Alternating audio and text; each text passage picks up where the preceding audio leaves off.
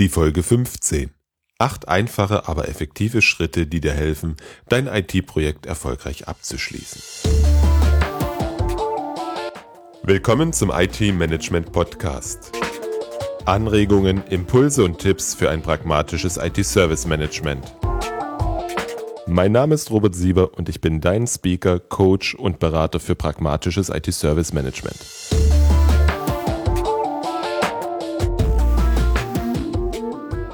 Letzte Woche war ich viel unterwegs. Ich hatte das Glück, Kundentermine und interessante Veranstaltungen miteinander verbinden zu können. Am Dienstag wurde in Frankfurt das Buch Perspektivwechsel im IT-Service Management vorgestellt. Am Mittwoch durfte ich zu Gast beim ITSMF Regionalforum Nordbayern Franken sein. Dort habe ich über Obashi und meine Anwendungsfälle gesprochen. Den Abschluss bildete das Sommerfest meines Arbeitgebers in Berlin. Thema des Vortrags war Die Zukunft der IT hat zwei Geschwindigkeiten agil und stabil. Genau dort ist es dann passiert. Als ich vor der Veranstaltung in mein Hotel einchecken wollte, dauerte es etwas länger und beim Herumschauen blieb mein Blick an einem Schild auf dem Dresen hängen. Darauf stand geschrieben, sehr geehrte Gäste, unser Hotelsystem wurde umgestellt. Falls dadurch Unannehmlichkeiten oder Wartezeiten entstanden sind, bitten wir dies zu entschuldigen. Damit war der Übeltäter identifiziert. Das gleiche Schild habe ich noch im Aufzug gefunden, in dem Moment wollte ich mir gar nicht vorstellen, was am nächsten Morgen passiert, wenn alle auschecken wollen. Das kannst du dir sicher auch vorstellen. Da ich das gelesen hatte, konnte ich wenigstens gleich alles für den nächsten Morgen erledigen. Dieser Zettel hat mich zu dieser Podcast-Folge inspiriert. Ich habe meine Gedanken gemacht, was kann alles schiefgegangen sein, damit man als Unternehmen gezwungen ist, seine Kunden über Probleme mit einem IT-Projekt zu informieren. Dir fallen bestimmt auf Anhieb einige Gründe dafür ein.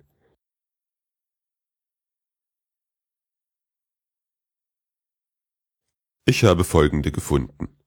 Nutzer werden nicht ausreichend geschult, Funktionen, die häufig gebraucht werden, sind versteckt, es fehlen Funktionen und es gibt zeitaufwendige Workarounds, der gewohnte Arbeitsfluss hat sich verändert, das Programm läuft langsam und stürzt häufig ab, das Programm ist nur in Englisch verfügbar und es gibt zu viele Neuerungen.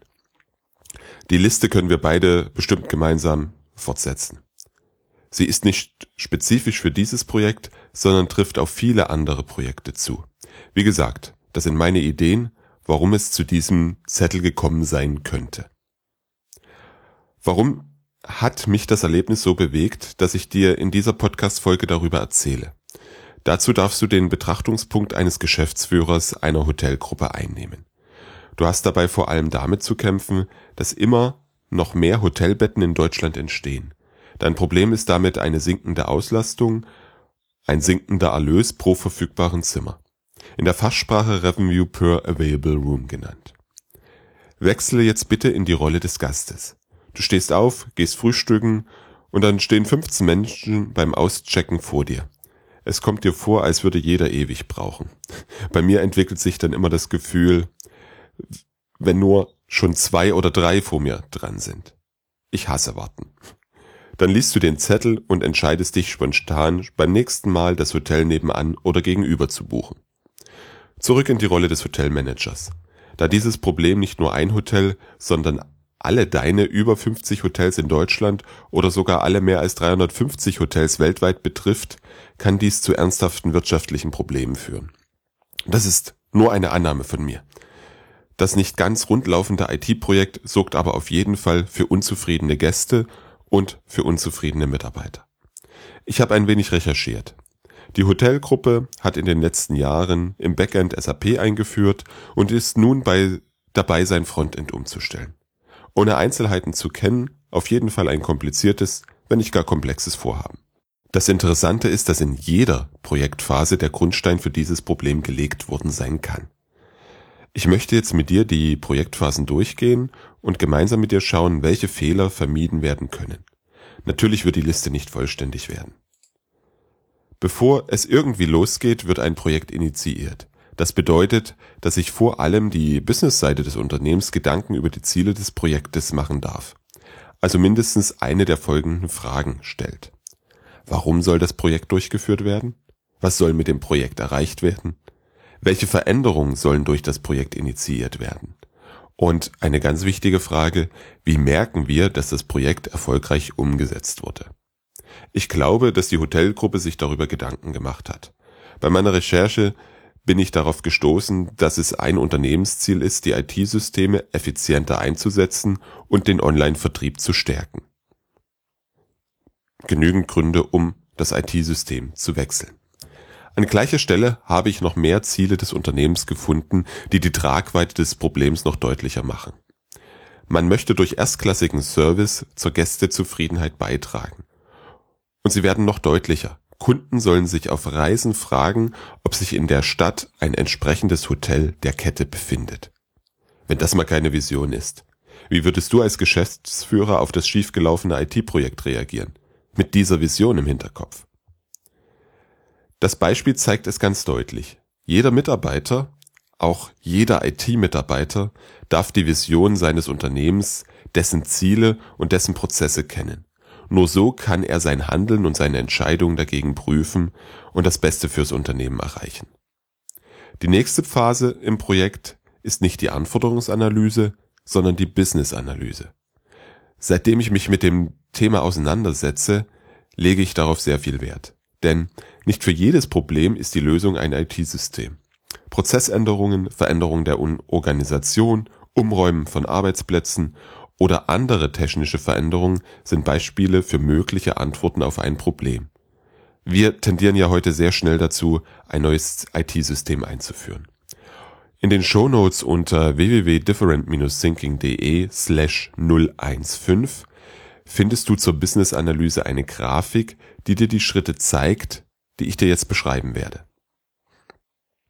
Der erste Schritt ist das Erforschen der Situation. Entgegen unserer grundsätzlichen Lösungsorientierung beschäftigt sich Business-Analyse ausführlich mit dem Problem. Es wird die aktuelle Situation analysiert. Als Analysetechniken kommen zum Beispiel Mindmaps oder sogenannte Rich Pictures zum Einsatz. Dabei handelt es sich um die grafische Darstellung von Prozessen, Zusammenhängen und Abhängigkeiten. Du kennst solche Rich Pictures vielleicht als Dokumentation von Veranstaltungen oder Workshops. Diese verschaffen Klarheit, weil Visualisierung für Transparenz sorgt.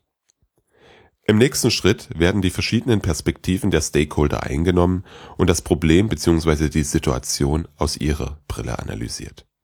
Bei der Hotelgruppe sind das auf jeden Fall der Gast, die Rezeptionsmitarbeiter, das Backoffice, die IT, die Geschäftsleitung, der Mensch selbst, der buchen möchte und sicher noch einige andere mehr. Eine Möglichkeit, in deren Welt einzutauchen, ist das Business Activity Modeling oder die CATWO-Methode. In den Shownotes unter www.different-thinking.de slash 015 findest du dazu weitergehende Links. Oder du bestellst dort gleich den Podcast-Newsletter, dann bekommst du diese immer direkt in dein Mailpostfach geschickt. Im nächsten Schritt analysierst du den Bedarf. Was soll durch das Projekt erreicht oder verändert werden? Gap-Analyse und die Aktivitätsanalyse sind gute Techniken, um den Bedarf der Stakeholder zu verstehen. Darauf folgt die Untersuchung der Möglichkeiten. Das ist wichtig, dass du hier nicht gleich auf das IT-System abstellst wie eingangs schon erwähnt, sondern auch andere Optionen identifizierst. In dieser Phase geht es um den Business Case, die Kosten, den Nutzen, Auswirkungen und Risiken der einzelnen Optionen. Erst dann darfst du die Anforderungen aufnehmen und definieren. Normalerweise überspringen wir die vorgenannten Phasen und kommen gleich nach Projektstart zur Anforderungsanalyse oder englisch dem Requirements Engineering. Aus meiner Sicht können viele Probleme am Ende eines Projektes durch dieses Vorgehen vermieden werden. Fehlende Funktion, das Verstecken der wichtigen Funktion, fehlende Programmsprachen oder unrunde Arbeitsläufe gehören dazu. Dazu bietet die Disziplin Business Analyse viele Werkzeuge. Ein Buchtipp dazu habe ich dir in die Shownotes gepackt. Spätestens in der Phase der Aufnahme der Anforderungen empfehle ich den Einsatz von Werkzeugen aus dem Bereich Agilität und Lean. Das trifft auch für die dritte Phase zu, die Realisierung. Egal ob es sich um eine Softwareentwicklung, Customizing oder Konfiguration eines Standardsystems oder eine Mischung aus beiden handelt. Es ist auf jeden Fall eine gute Idee, wenn du deine Realisierungsphase in kurze Iterationen teilst. Die Länge hängt dabei vom Kontext ab. Alles zwischen einem Tag und zwölf Wochen habe ich bereits erlebt. Jede Iteration besteht aus Anforderungsanalyse, Realisierung, Tests und Abnahme. Grundlage ist die Idee, dass du dich zum spätestmöglichen Zeitpunkt mit den genauen Definitionen und Realisierung eines Features beschäftigst. Das erlaubt dir eine Flexibilität in Bezug auf sich ändernde Rahmenbedingungen und Anforderungen des Kunden. Apropos Kunde. Du definierst natürlich gemeinsam mit ihm die Anforderungen. Zum Abschluss der Iteration demonstrierst du ihm das Ergebnis der Arbeit und erfährst so, ob das Ergebnis die Erwartungshaltung trifft. Dazwischen ist das Testen der Funktion selbstverständlich Pflicht. Mithilfe dieses Vorgehens stellst du sicher, dass auch bei langer Projektdauer genau das entsteht, was der Kunde möchte. Durch die Einbindung des Kunden bekommst du frühzeitig Feedback und der Kunde ist im Entstehungsprozess beteiligt. Die zeitraubende Testphase am Ende eines Projektes entfällt und vor allem die damit verbundene Nachbesserung sowie die Unzufriedenheit auf beiden Seiten. Langsame Reaktion, Funktionen am falschen Platz oder ganz fehlende Funktionen werden so viel früher erkannt, bevor das Produkt zum Live-Betrieb kommt. Ich habe letzte Woche ein Projekt kennengelernt, welches innerhalb der einzelnen Iterationen nach dem V-Modell gearbeitet hat. Finde ich auch keine schlechte Idee, weil genau dieser Zyklus von Anforderungsdefinition, Realisierung, Testen und Abnahme im V-Modell ja wunderschön abgebildet ist. Im agilen Werkzeugkasten gibt es noch viele weitere Praktiken, die dir helfen, ein Projekt zu realisieren. In meinem Whitepaper 7 agile Praktiken für ein besseres IT-Service Management stelle ich dir unter anderem auch das Daily Center vor. Grundgedanke hier ist, die Transparenz durch ein festes Kommunikationsritual zu erhöhen. Ein oder mehrmals am Tag treffen sich alle Teammitglieder vor dem Board und reden über das, was sie getan haben, erledigen werden und vor allem über ihre Probleme.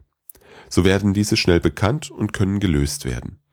Der Projektleiter erhält durch das Stand-up und das Board einen tiefen Einblick in den Stand des Projektes bei viel weniger Zeitaufwand als in klassischen Projekten. Die restlichen fünf Werkzeuge beschreibe ich dir im Whitepaper. Dieses findest du unter www.different-thinking.de slash 015. Eine Vorgehensweise mit agilen bzw. Lean Werkzeugen sorgt dafür, dass Features viel weniger Fehler aufweisen, viel besser den Vorstellungen des Kunden entsprechen und häufig in kürzerer Zeit ausgeliefert werden. Unabhängig von Art und Inhalt eines Projektes kann damit das Risiko stark minimiert oder besser beherrscht werden.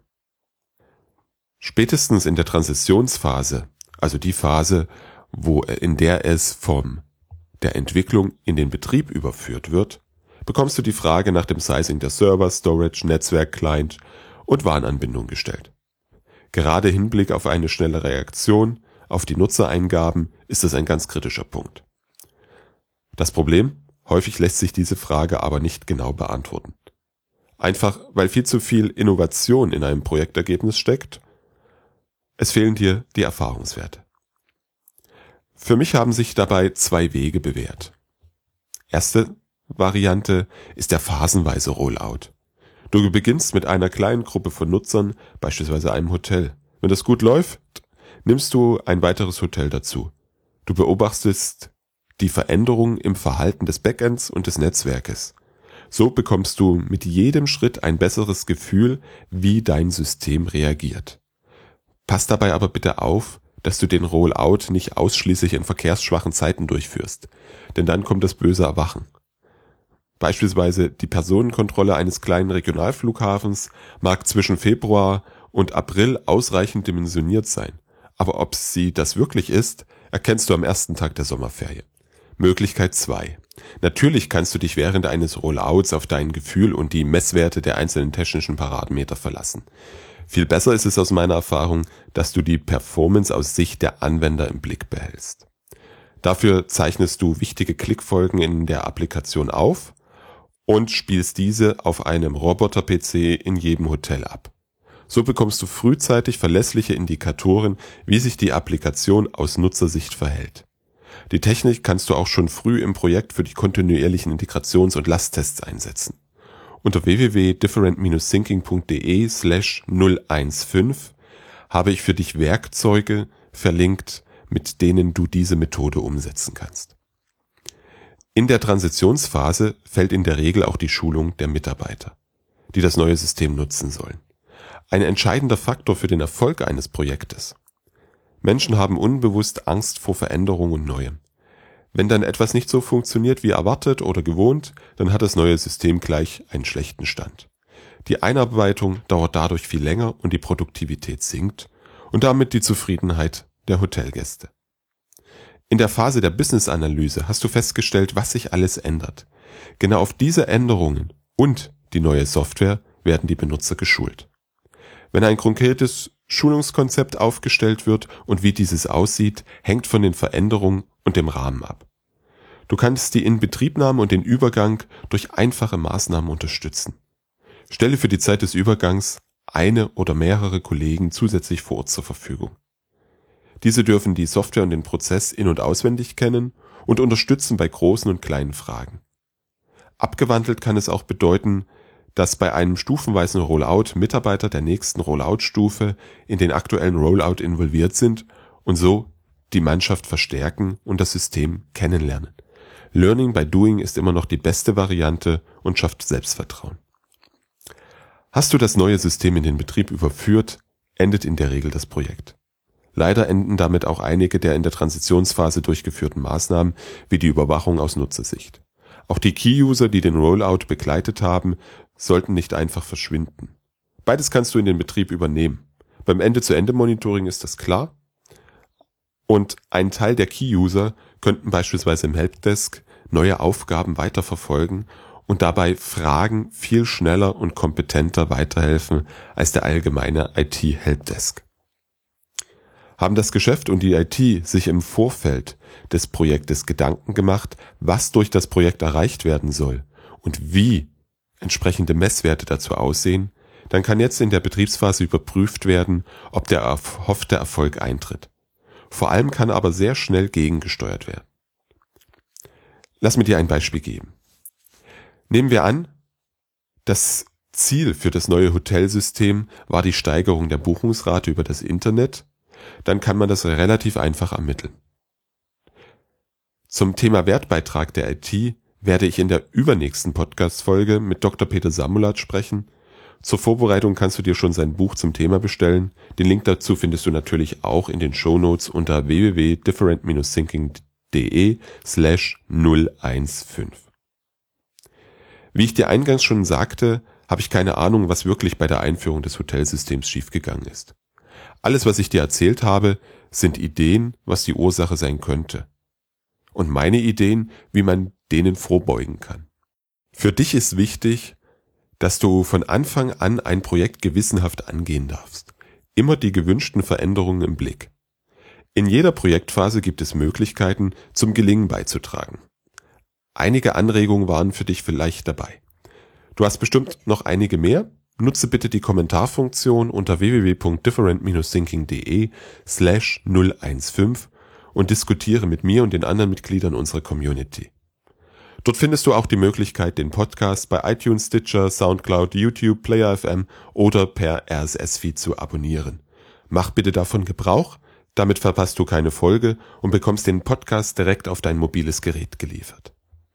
Solltest du dich und dein Unternehmen an der einen oder anderen Stelle wiedergefunden haben, so sprich mich einfach an. Mal sehen, was wir zusammen erreichen können. Herzlichen Dank fürs Zuhören. Mein Name ist Robert Sieber und ich freue mich, wenn du demnächst wieder reinhörst.